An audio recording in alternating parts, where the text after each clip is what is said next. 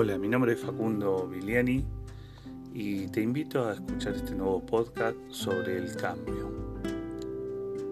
Cambiar y ser los protagonistas de nuestra propia existencia no es un camino que se pueda recorrer dando grandes pasos, ni tampoco es posible que suceda como por arte de magia. Cambiar requiere primero una decisión, una elección y a partir de aquí un acciones o un propósito para lograr aquello que queremos cambiar o modificar. Cuando cambiamos lo hacemos porque ya no queremos más de lo mismo, porque queremos algo nuevo, porque queremos probar nuevas posibilidades. Pero generalmente cuando aparece este cambio es para sentirnos mejor, primero con nosotros mismos esto implica saber específicamente qué es lo que queremos y luego estar convencido de que realmente podemos lograrlo. Actuar en consecuencia, reconocer si lo que hacemos día a día nos acerca o nos aleja de nuestros objetivos y finalmente tener la suficiente flexibilidad para realizar las modificaciones necesarias tendiente a lograr nuestros objetivos.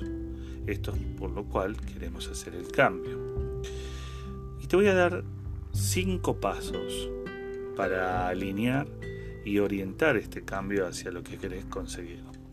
El primer paso tiene que ver con definir cuáles son tus objetivos. ¿Qué es lo que querés lograr? ¿Hacia dónde querés llegar? El segundo paso es ser perseverante en esta concreción de objetivos. Ser perseverante que ante cualquier adversidad tu objetivo es el que marca el punto de llegada. Atravesar las fronteras de estos pensamientos y acción, no quedarte solo con el deseo o racionalmente en la cabeza, como decimos, ¿no?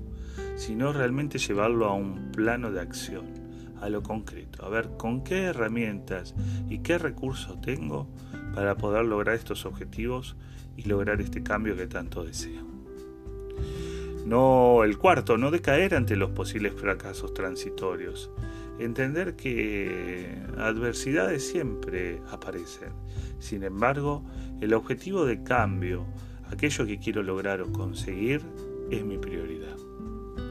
Quinto paso y último para estos cambios es ser flexible y saber que siempre hay más de un camino para alcanzar nuestras metas. Espero te haya servido estos cinco tips como para tenerlo en cuenta cuando desees un cambio y lo puedas llevar a tu práctica y puedas lograr aquello que, que deseas y mejorar o lograr este cambio en tu vida. Un abrazo.